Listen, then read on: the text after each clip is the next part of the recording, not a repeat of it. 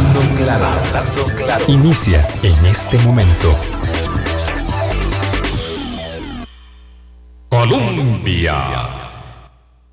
Con un país en sintonía, ¿qué tal? ¿Cómo están? Son en punto las 8 de la mañana. Gracias por acompañarnos y hacer parte de nuestro Hablando Claro. Hoy es, saben, hoy es martes 27 de abril.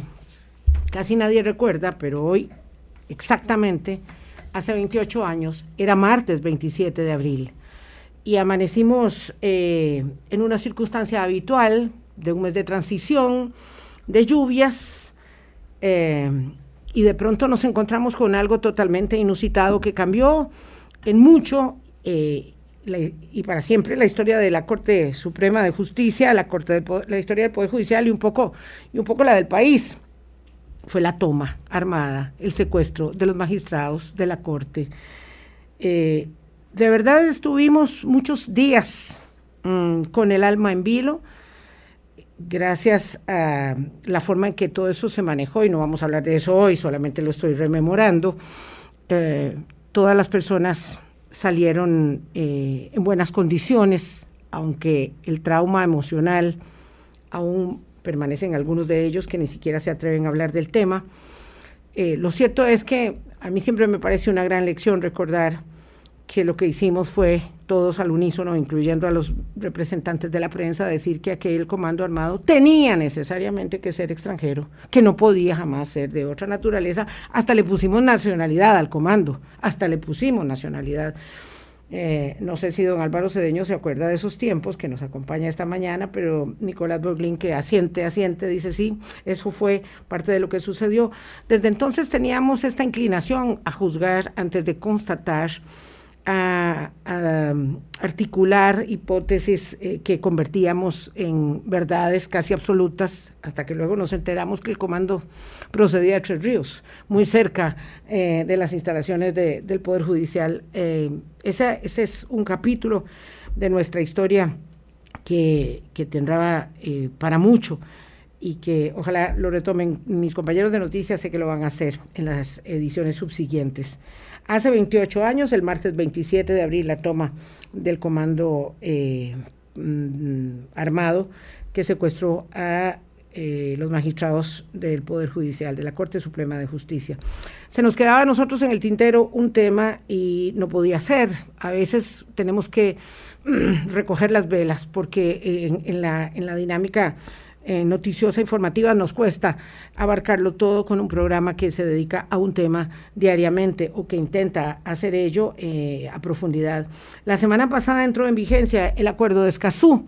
Vamos a ver de qué se trata y por qué entró en vigencia a nivel continental, ¿verdad? De América Latina y el Caribe. ¿Y por qué Costa Rica no eh, hace parte de la ratificación del acuerdo de Escazú, que es el acuerdo de, Escazú, por qué se han instalado nubarrones sobre él y por qué se han elaborado hipótesis em, falsas eh, respecto del acuerdo de Escazú eh, y, y, el sinsentido de que nosotros eh, no hayamos ratificado un acuerdo de derechos humanos siendo una potencia reconocida mundialmente, hay que decirlo así, en la promoción y protección y defensa de los derechos humanos. Eh, y por eso le agradezco mucho a Nicolás Boglin, que es experto en Derecho Internacional, y a nuestro buen amigo Álvaro Cedeño, que además de abogado es especialista en transformación de conflictos y política pública, que estén con nosotros para eh, darnos su punto de vista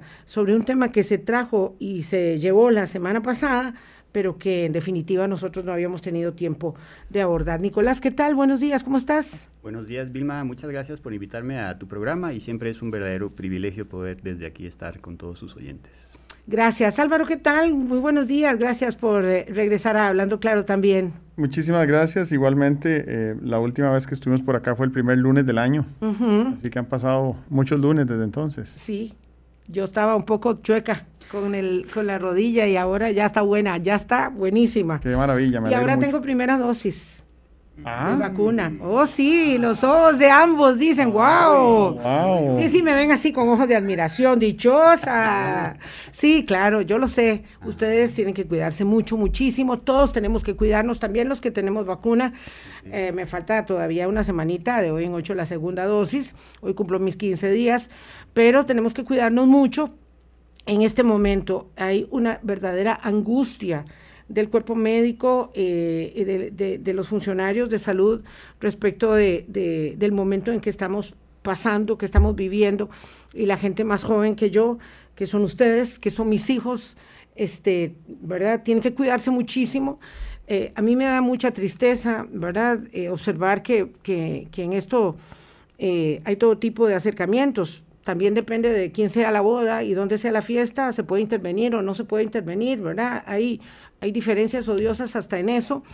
Eh, y hay gente que incumple con una este, autorización para una boda de 75 personas, habían entre 300 y 400 personas en una boda en Fraijanes de la Juela que no se pudo, este, digamos, dispersar porque el juez no lo permitió. Ese es solamente un hecho, porque uh, la policía a mí me da dolor observar que tengan que emplearse todos los fines de semana y todas las noches buscando bares, buscando fiestas clandestinas para hacer que la gente no se contagie. ¿Verdad? Es, es, es un poco el reflejo de esa naturaleza humana, Álvaro, que me gustaría que reflexionaras también sobre ello, porque ahora vamos a hablar de, los, de los de la convivencia cotidiana más que de las regulaciones eh, legales. Somos nosotros los que hacemos la cotidianeidad y construimos el país día a día. A mí me parece que eh, ese individualismo tan marcado que estamos viendo en todo, ¿verdad? En, lo económico, en lo político, eh, también está repercutiendo en lo sanitario. Em, y creo que estamos equivocando la estrategia de la vacunación, porque las vacunas no son protección individual, las vacunas son protección colectiva. De hecho, ha habido campañas de vacunación globales en la historia que han erradicado enfermedades y las erradican para todos, para el que tiene la vacuna y para el que no la tiene, y para el que no ha nacido también. Entonces, eh, la mejor estrategia que podríamos desarrollar respecto a la crisis sanitaria en la que estamos es cuidarnos los que no tenemos la vacuna, vacunarse al que le toca y poco a poco vamos a ir viendo cómo se disipa la parte más crítica del, del COVID en Costa Rica. Sí, lo que no está bien es la forma en que observamos el proceso, digamos, y cómo, y cómo lo interpretamos. No, no, no la campaña de vacunación de, las autoridades, es lo que te entiendo. No, no, o, sea, eh, yo creo que la, vacunación tiene su ritmo. y de hecho el ritmo es mucho mayor al que se había previsto originalmente. Entonces, la campaña de vacunación está funcionando mejor de lo que se había previsto. Y eso, yo creo que no hay quejas, ¿verdad? O sea... Bueno, eh, sí, hay algunas, pero me parece que bastante mal informadas. Infundadas. desinformadas. Completamente, ¿verdad? O sea, la gente querría como poder ir a la farmacia a vacunarse, pero esa no es la realidad. Y, de hecho, eh, lo que estamos viendo es un, un sistema de salud funcionando bastante bien, eh, mucho mejor que en muchos países. entre los países de OCDE estamos de número 11 en gestión de la crisis sanitaria. Y eso, bueno, dice muchísimo de, de nuestra institucionalidad en, en, materia de salud, ¿verdad? Entre los países de la Organización eh, para la Cooperación y el Desarrollo Económico, dice Álvaro, estamos de número 11 y somos el 38. Por, cierto, somos el último que, que, que, ingresa al club de las buenas prácticas, el 38, y estamos en el número 11. Esto es muy importante porque cuando usted oye hablar de temas de vacunación y con la lentitud y con la angustia y con la desesperación que tienen, que tenemos, ¿verdad? Yo aquí todos decía, ya llegó el avión, ¿será que viene la vacuna mía? ¿Será que viene todo, verdad? Los martes o los miércoles cuando vienen los cargamentos, hasta que me tocó. Bueno, eh, con la desesperación y con la angustia, pues a veces se eh, hacen, se lanzan afirmaciones que no son correctas, que no son precisas. Yo escuchaba esta mañana al presidente del sindicato de enfermería eh, de la caja, Lenín Hernández, que es una persona que me merece mucho respeto, y Lenin decía que es que hay que hacer acuerdos con otras farmacéuticas. Bueno, se hicieron los acuerdos que en su momento se podían hacer. Y vean ustedes que Estados Unidos solo tiene tres vacunas aprobadas, que son la de Moderna, la de Johnson y la de Pfizer. Estados Unidos no ha aprobado la vacuna de AstraZeneca, que sí está aprobada por la Agencia Europea de Medicamentos. Bueno, la vacuna de Moderna costaba lo indecible, no la pudimos comprar. No la, yo lo que entiendo es que el costo era muy elevado. Bueno, y ahí tenemos acuerdo eh, y ahora no sé si es posible comprarle a Johnson porque ya tiene todo el mercado estadounidense copado. O sea, hay, hay dificultades. ¿Qué pasa? Y si alguien dice compremos vacunas chinas o vacunas rusas, pero lo que pasa es que esas vacunas no tienen autorización ni de, ni de la FDA ni de la Agencia Europea de Medicamentos y el país decidió no hacerlo. Uno no puede comparar, por ejemplo, yo le preguntaría eso a Nicolás, este, que, cuál es su opinión no legal, sino ciudadana. Este, uno no puede comparar las vacunas que le llegan a Chile, o las que llegan a Brasil, o las que le llegan a Argentina, con las que llegan a Costa Rica, porque cada cual de, de acuerdo con su tamañito con su tamañito y con el proveedor, porque hay vacunas rusas en, en, Chile, en Argentina, en Brasil, en Venezuela, en, en Cuba, entonces, y también eh, vacunas chinas y, y rusas. Eh, entonces depende un poco de la, de la de la cercanía que puedan tener algunos con esos dos estados que han, han, demostrado que en el pasado tienen vacunas que son muy buenas, pero efectivamente no han sido homologadas a nivel europeo, no han sido homologadas ni siquiera creo que hay interés en Estados Unidos, pero eso no significa ni por que, la Organización Mundial de la Salud. Pero eso no significa que no se estén aplicando sí. en México y en muchas otras claro. partes de América Latina. Uh -huh, uh -huh. Claro, ahí están las regulaciones nuestras, ¿verdad? Que, que intervienen las de la Comisión Nacional de Vacunación y Epidemiología y ello, eh, ustedes saben, nosotros tenemos el dedo puesto en el reglón tratando de que en cada edición podamos hacer un, un, un aporte pedagógico a la comprensión de un tema tan complicado, como lo decía ayer don Eduardo Ulibarri, es el mercado de vacunas, tal vez el más imperfecto del país, del mundo, perdón, en este momento es un mercado imperfecto en términos económicos, así se llama, el de las vacunas, pero también el de los guantes y el de otros insumos que en este momento la caja está usando a cuentagotas. Mañana vamos a hablar del tema, pero bueno, tiene mucho que ver eh, con las posibilidades de, de compra de producción y de distribución a nivel, a nivel mundial, ¿verdad? Esta es la situación que tenemos. Entonces, mucho cuidado y ya por ahí vamos tratando de atemperar los ánimos de algunos eh, aspirantes políticos que creen que el tema de las vacunas, o creyeron, ¿verdad? Hace unos días que el tema de las vacunas, y por ahí va a salir alguien más, pero vamos a tratar, digamos, de encauzar el debate para los temas que hay que encauzarlos. Uno nos explica, y lo decía don Eduardo Olivarri en su columna de la última semana, hay que aprobar el acuerdo de Escazú, por favor. Y vea, a don Eduardo nadie lo puede acusar, digamos, de, no sé, de ideologías trasnochadas, ni mucho menos. Y aquí tenemos a dos invitados para que nos expliquen qué es el acuerdo de Escazú y por qué tanto brinco si el suelo estaba parejo. Eh, don Nicolás Boglín, háganos el favor y nos contextualiza, ya le digo, lo más aterrizado y menos legal posible. ¿Qué es el acuerdo de Escazú? ¿Cuál es su, su, digamos, su eje fundamental o sus ejes fundamentales? ¿Por qué Costa Rica, digamos, eh, prohija un acuerdo, ¿verdad? Junto con Chile, paradójicamente, que se llama Escazú, porque tiene nuestro sello y que luego no lo ratificamos y entra en vigencia a nivel de toda América y nosotros bien gracias, ¿verdad? Mejor no. Mm. Sí, eh, hay muchos tratados en derechos humanos y hay muchos tratados en materia ambiental. Y por primera vez en la historia hay un tratado que busca unir las dos cosas, es decir, darle una perspectiva de derechos humanos a la defensa del ambiente y su eje principal es, son derechos, perdón, que nos asisten a todos como ciudadanos porque en cualquier momento, cualquiera de los que nos está escuchando, se puede percatar que a la par de su casa de habitación o residencial, van a construir una central eh, de autobuses, una, eh, una planta de tratamiento de residuos sólidos, una piñera, en fin, todos somos conceñidos por saber exactamente qué clase de proyecto se va a instalar a la par de nuestro residencial o de nuestra casa, tener acceso a esa información ambiental, información técnica y sobre todo tener acceso a un mecanismo de justicia ambiental. Eso es lo que busca el acuerdo de Escazú. Recordemos que en el 2012 hubo una reunión que se llamó Río más 20. En esa reunión, los estados de América Latina, Costa Rica, el primero, hay que ver la declaración que se suscribió en el 2012, que es el punto inicial de ese proceso de, del acuerdo de Escazú, se dan cuenta que América Latina arrastra una deuda monumental con relación a tres puntos, justicia ambiental, acceso a la información en materia ambiental y participación ciudadana en materia ambiental. Cuando digo participación ciudadana ambiental es muy sencillo.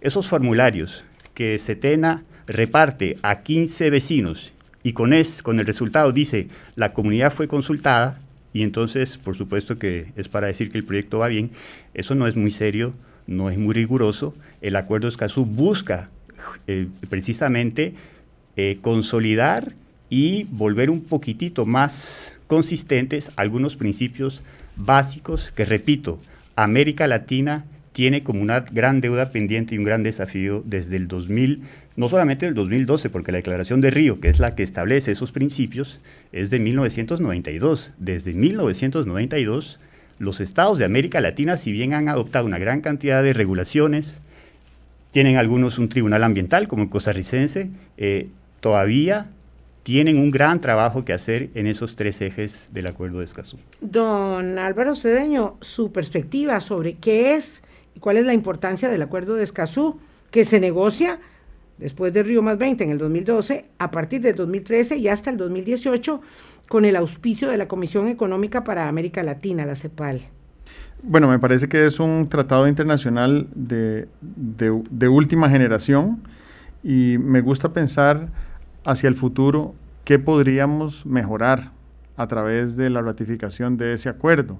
Eh, y si pensamos en términos de eh, mayor transparencia en información que mide el estado del medio ambiente, entonces eso nos va a permitir saber, primero, en qué estado está el medio ambiente en diferentes momentos y en diferentes lugares respecto a diferentes indicadores. Y segundo, cómo utilizamos esa información para mejorar la calidad de, del estado de la biosfera, ¿verdad? No solo estamos hablando de seres humanos, estamos hablando de todas las otras especies con las que coexistimos eh, y buscar la manera de reorientar nuestro quehacer humano de manera tal que el valor que produzca lo produzca desde y para la biosfera que es como éramos hasta hace 100 años. Y hace 100 años nos desconectamos de la naturaleza por nuestra gran capacidad industrial de producir alimentos, pero eso nos está pasando una factura muy costosa, ¿verdad? Eh, y, tal vez para terminar la introducción,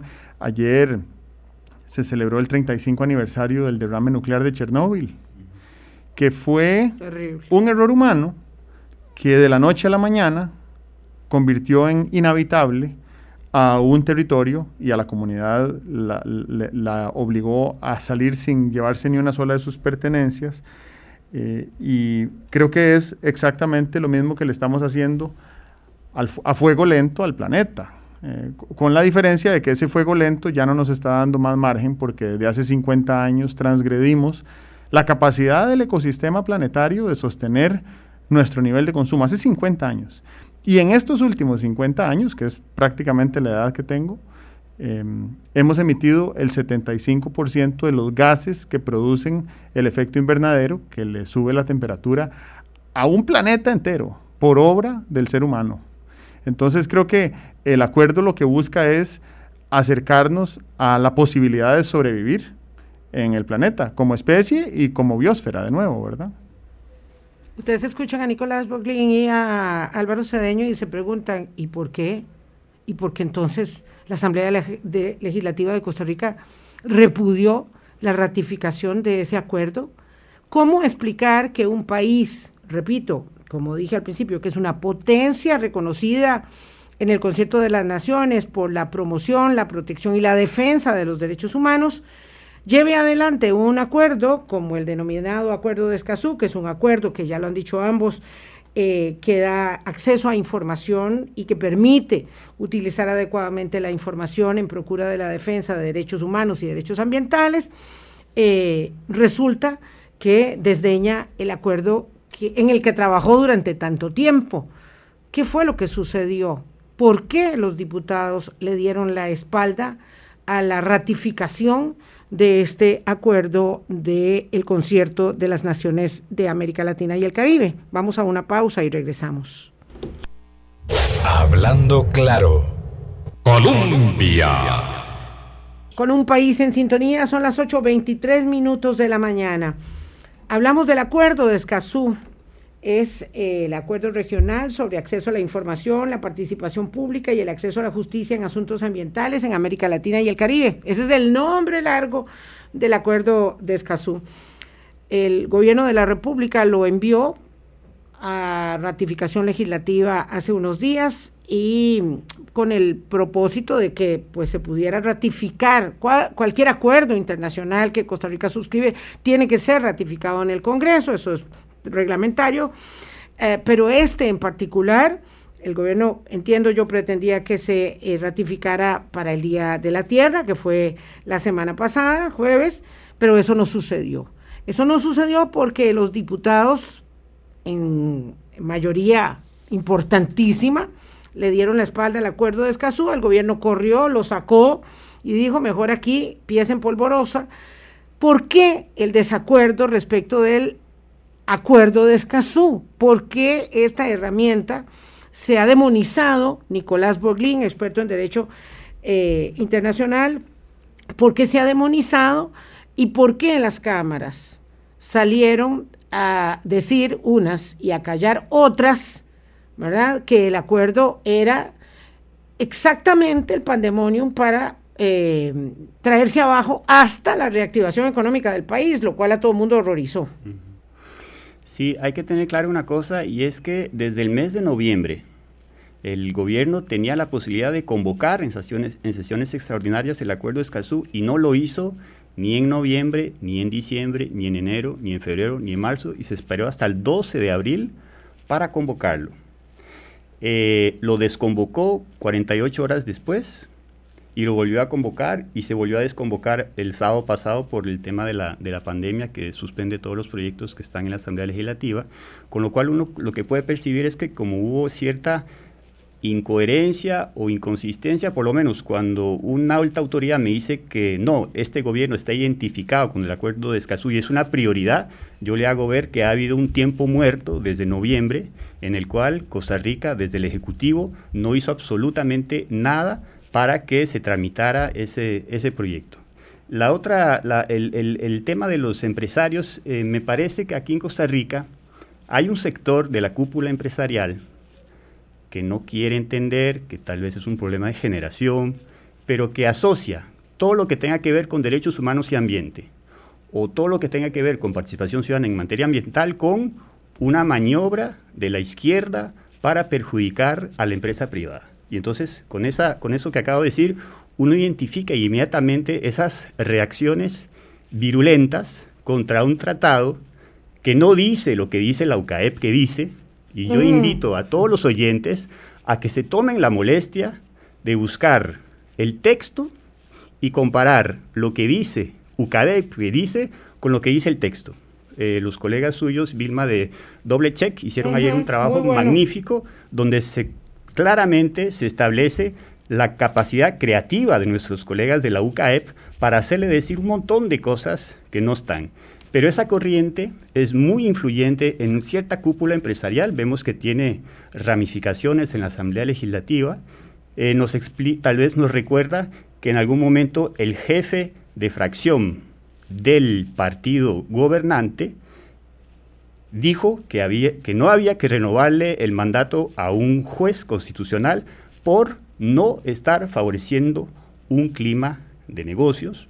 Unos años antes tuvimos la posibilidad de ver que eh, Mamita Yunay fue objeto de un intento para retirarlo de los programas de educación del MEP. Y nos recordaremos todos que en la administración de don Oscar Arias Sánchez, la única ley que fue vetada por el Poder Ejecutivo, es decir, aprobada por la Asamblea y vetada por el Poder Ejecutivo, fue una ley que se denominaba Ley de Participación en Materia Ambiental. Ahí ustedes tienen una, digamos muy rápidamente dicho, una lectura de esa corriente que es muy influyente y que todavía persiste en muchos sectores, sobre todo en la cúpula empresarial, y por supuesto sus fichas eh, políticas que no faltan. Es decir, entonces, eh, Álvaro Cedeño, usted coincide con que este tratado, digamos, fue eh, como permeado por, un, por una especie de virus ideológico que alguien dice, no, esto va a ser, digamos, eh, algo, algo mm, de la izquierda, aunque haya sido este, auspiciado por la CEPAL, aunque personas que no pueden ser sindicadas para nada con la izquierda, repito, como, como don Eduardo Ulibarri, eh, y muchas otras que han hablado a favor del acuerdo. O como el Brasil de Temer y Bolsonaro, que aprobaron el, acuerdo. O como el Brasil del señor Bolsonaro, en efecto, ¿verdad? Este, eh, pueda estar siendo influenciado por una cosa que los diputados tal vez no leyeron, porque fueron muchos los diputados que dijeron que estaban en contra del, del, acuerdo de Escazú rápido, eh, y puede ser que ni siquiera lo hubiesen leído. Entonces, ¿qué es lo que nos sucede? ¿Por qué este desacuerdo respecto de un instrumento de derechos humanos que ya eh, como 14 países del mundo lo han avalado? Estamos hablando de, todo tipo de, países, de todo tipo de signo, pero otros, como Chile, Álvaro, que fue uno de los auspiciadores, eh, dijo que no, y a mí me parece que por ahí nos llega como la influencia de los eh, empresarios muy conservadores en Chile también. ¿Cómo, se explica esto? Yo quiero ofrecer un diagnóstico alternativo. Ajá. A mí me parece que estamos viendo muy claramente al más alto nivel de las jerarquías del liderazgo público en nuestro país una crisis de bioalfabetización, eh, que es el, el, lenguaje de la vida. Eh, y uno habla aquí con, con una niña de, de 8 años y habla el lenguaje de la vida, porque lo aprendió en la escuela, porque lo vive, porque es parte de su, de su crianza y de su idiosincrasia. Eh, y cuando un líder carece de esta capacidad de entender cómo funciona la vida en el planeta, entonces es muy notorio que las cosas que dice eh, son resultado de la ignorancia. ¿verdad? Pero voy a darles el beneficio de la duda a los que suenan como analfabetas biológicos, ¿verdad? Y les voy a dar el beneficio de la duda porque a mí me parece que están obrando desde una agenda negacionista como modelo de negocio. Y entonces esto a lo que los lleva es a utilizar eh, eh, eh, tácticas demagógicas para manipular a la ciudadanía respecto al argumento, falso por supuesto, de que tenemos que elegir entre el medio ambiente y la economía. Y el desarrollo económico, sí. Porque, bueno, es que eh, no existe un planeta B, ¿verdad? Nosotros No, nos vamos a ir. No existe un planeta B. Y la economía depende 100% del medio ambiente. O sea, no, no solo depende 100% del medio ambiente, está eh, depende en grado jerárquico de la calidad que tenga el medio ambiente. El 100% de los insumos productivos en cualquier industria provienen de la naturaleza, sean o no sean renovables. ¿Ok?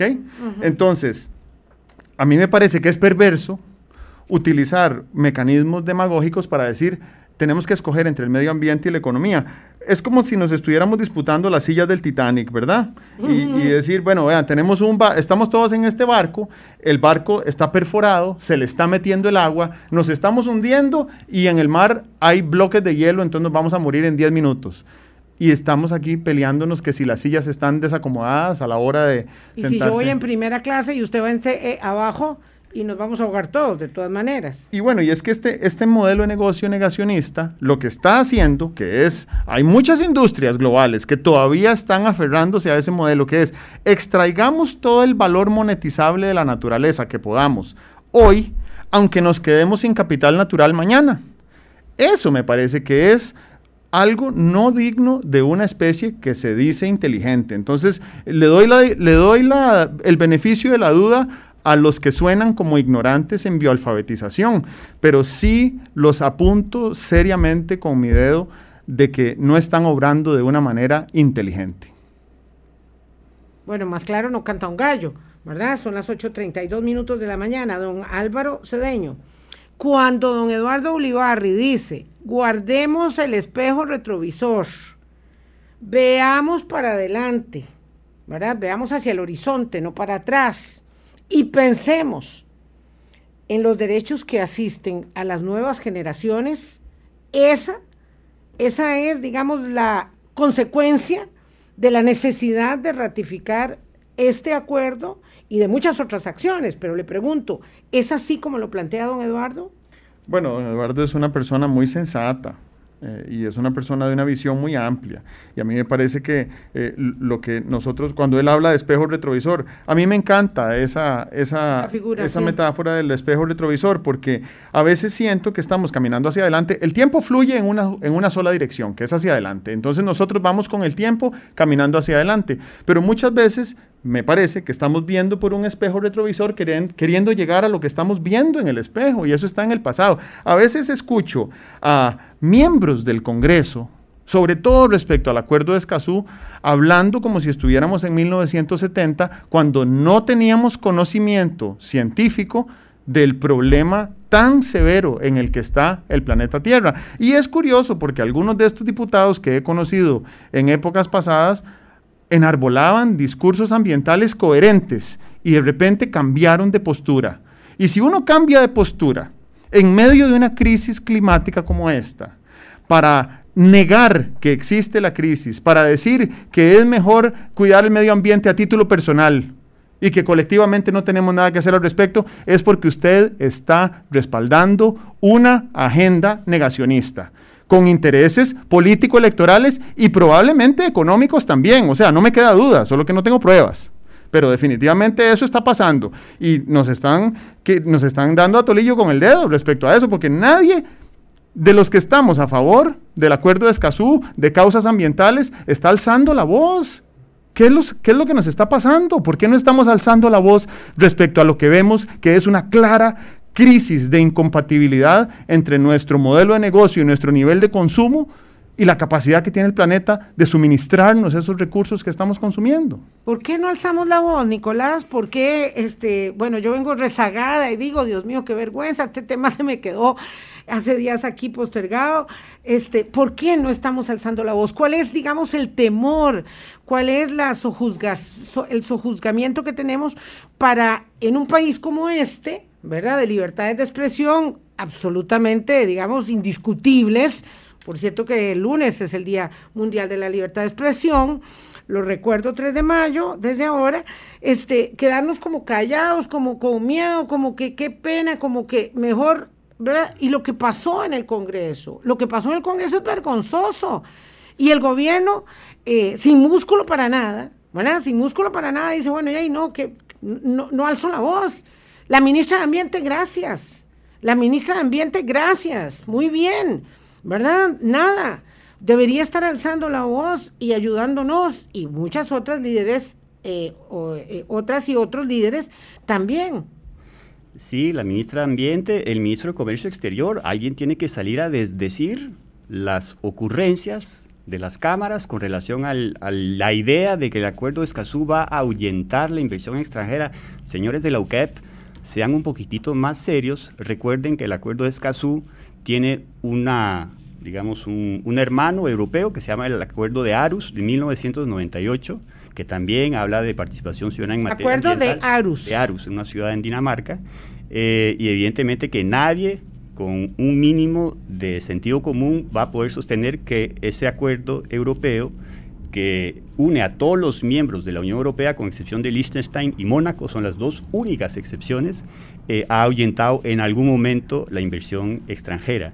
Entonces, me parece que el, el, Estado tiene, no tal vez que alzar la voz, pero explicar con fundamento que no solamente fueron cinco años, siete meses, siete días de intensa negociación liderada por Costa Rica y por Chile, sino además que ese tratado se inscribe en la lógica de la OCDE, del Banco Interamericano de Desarrollo, del Banco Europeo de Inversiones, es decir, todos los organismos multilaterales en materia económica están en esa línea, incluso en el caso peruano, la misma oficina de la OCDE recomendó a Perú ratificar el acuerdo de, de Escazú, porque es un acuerdo que va en la línea que acaba de mencionar Álvaro, de esa, de esa necesidad de repensar y paulatinamente rectificar lo que se pueda con relación a un modelo económico que nos está llevando al fracaso total desde el punto de vista eh, ambiental. Quiero nada más hacer una pequeña precisión. El jueves pasado tuvimos un debate con la UCAEP en el medio del fino.cr.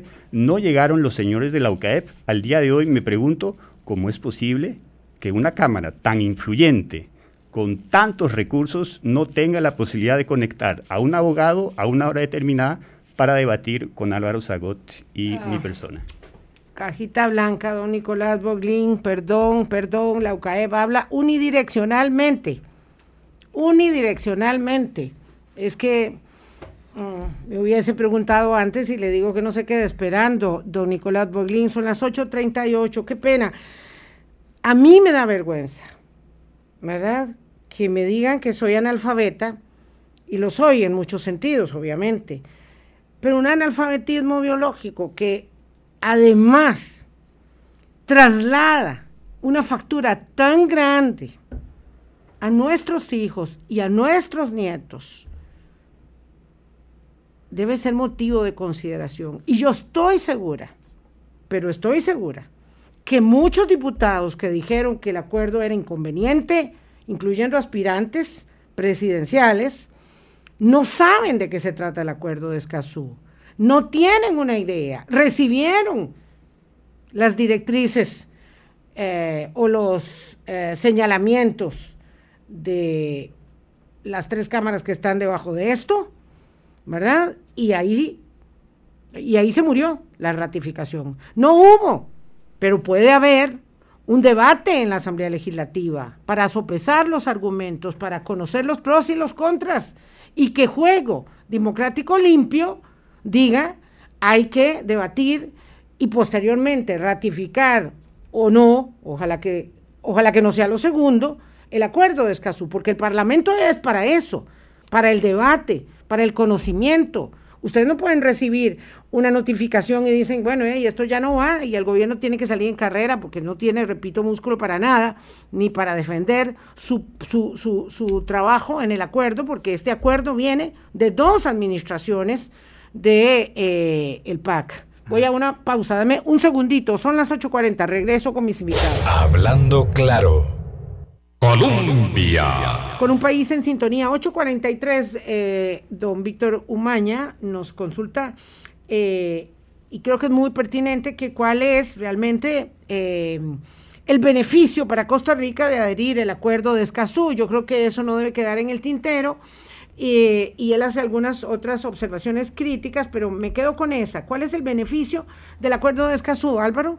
Álvaro Cedeño. A, mí me, me, parece que desde el punto de vista de la justicia ambiental, este acuerdo por lo menos hace, pone en evidencia cómo está la desigualdad ambiental en este país y en este planeta, donde el 1% más privilegiado de la población global eh, consume el 50% de los recursos planetarios, mientras que el 50% más vulnerable eh, eh, recibe la peor descarga de las catástrofes que están siendo aumentando en su, en su, en su impacto colectivo, ¿verdad? Pero también me parece que el acuerdo de Escazú tiene en sus orígenes la indignante, el indignante registro de cuántos defensores del medio ambiente han fallecido en América Latina luchando por el medio ambiente.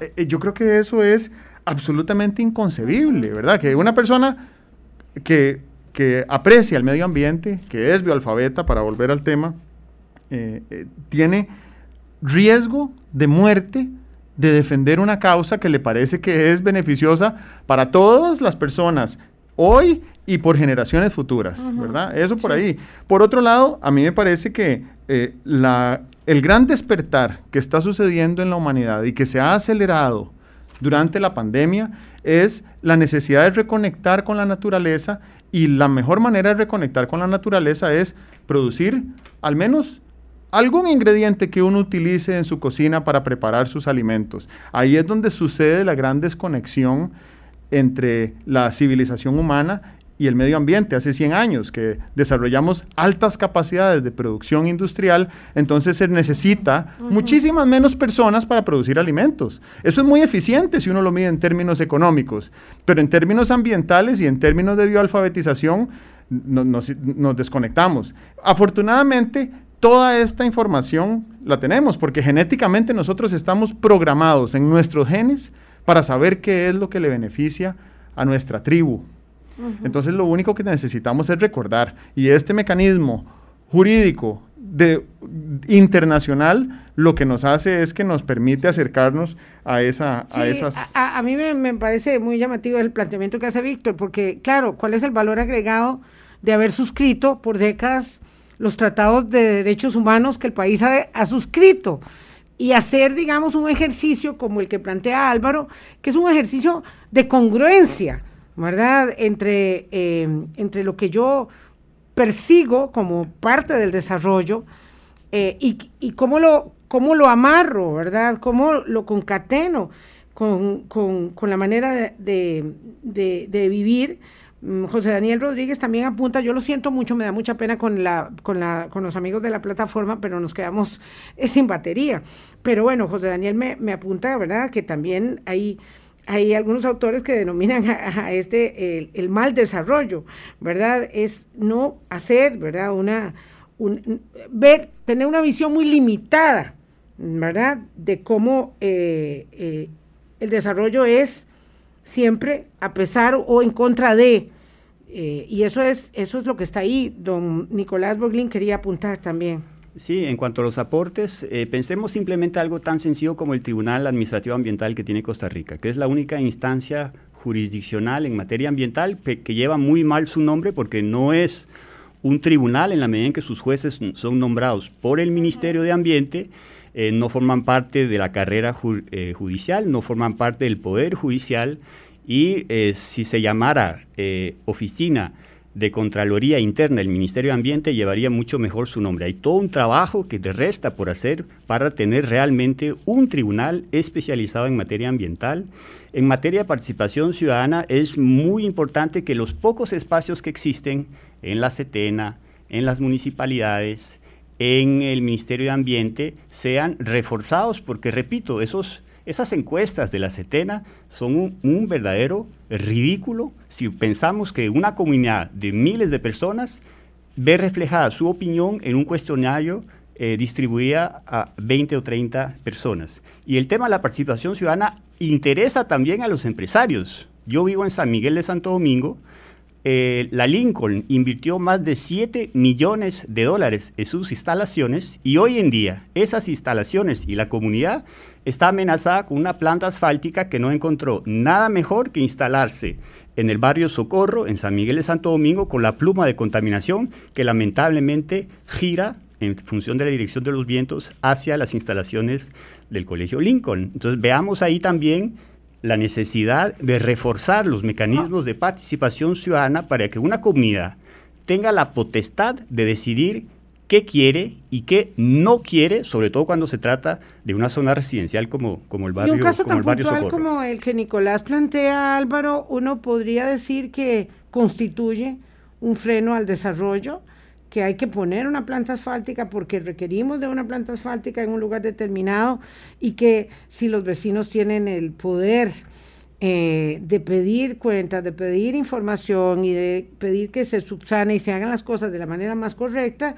eso es un freno al desarrollo y eso, por lo tanto, digamos, es inconveniente para la reactivación económica, porque cuando eso se dice, ahí muere todo lo demás.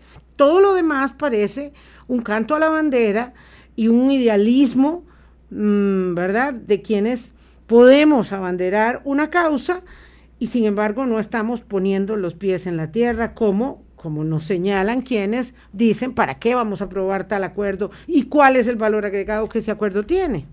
Me, permito leer una cita y dice, el acuerdo de Escazú es un instrumento de vanguardia que reúne un conjunto de buenas prácticas, un conjunto de 11 principios con los cuales nosotros no solamente estamos de acuerdo, sino que también están incorporados en la gobernanza ambiental de los países que forman parte de la OCDE y compartimos esa visión integral de dar información a la población, de hacerlos partícipes de las decisiones que se toman desde los gobiernos, es un derecho fundamental de la población. Esta es una cita de Rodolfo Lacey, el director de ambiente de la Organización para la Cooperación y el Desarrollo Económicos. Yo me pregunto, ¿queremos ser desarrollados realmente? Queremos ser desarrollados en algunas cosas y en otras no. Y en materia ambiental, ¿queremos ser un país desarrollado o queremos seguirnos comportando como gamonales de latifundio, donde se hacen un montón de arbitrariedades y violaciones y prefieren que nadie se entere.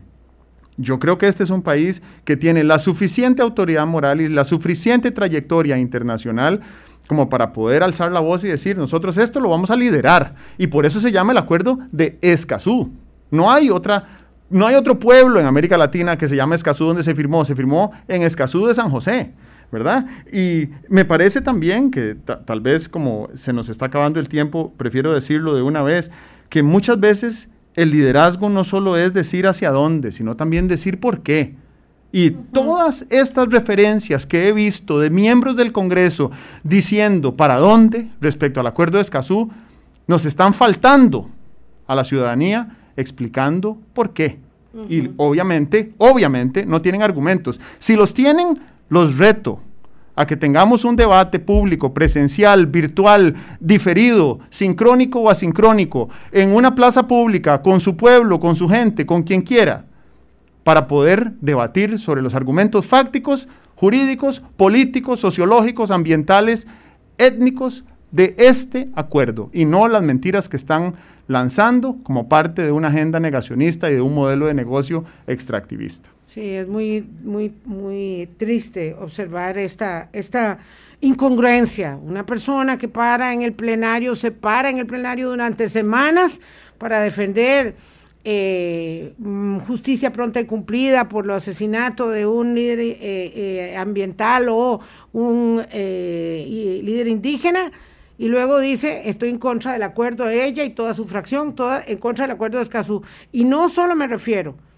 a los representantes fabricistas, sino a todos los otros diputados que sin conocimiento de causa han objetado la ratificación del acuerdo de Escazú. Con él no vamos a resolver los problemas que tenemos, eh, pero sí vamos a caminar en la dirección que apunta, por ejemplo, en este momento, el presidente Joseph Biden, que va de vuelta que va de vuelta, y eso lo vamos a conversar eh, eh, un día de estos con, con don Carlos Manuel Rodríguez, espero que lo podamos conversar, que va de vuelta Estados Unidos respecto de todo, el negacionismo y el analfabetismo biológico que Donald Trump instaló como una nube negra, oscura, en la Casa Blanca y en las políticas ambientales de Washington. Nos vamos, don Nicolás.